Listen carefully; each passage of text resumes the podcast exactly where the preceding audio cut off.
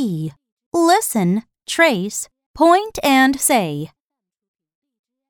Hen met horse and gave him the hat.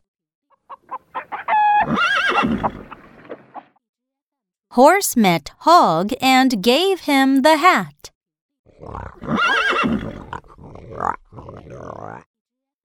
Hen, horse, and hog share the hat.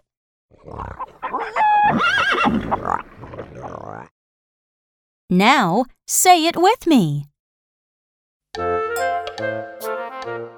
Hen met horse and gave him the hat. Hen met horse and gave him the hat.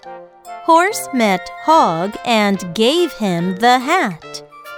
Horse met hog and gave him the hat.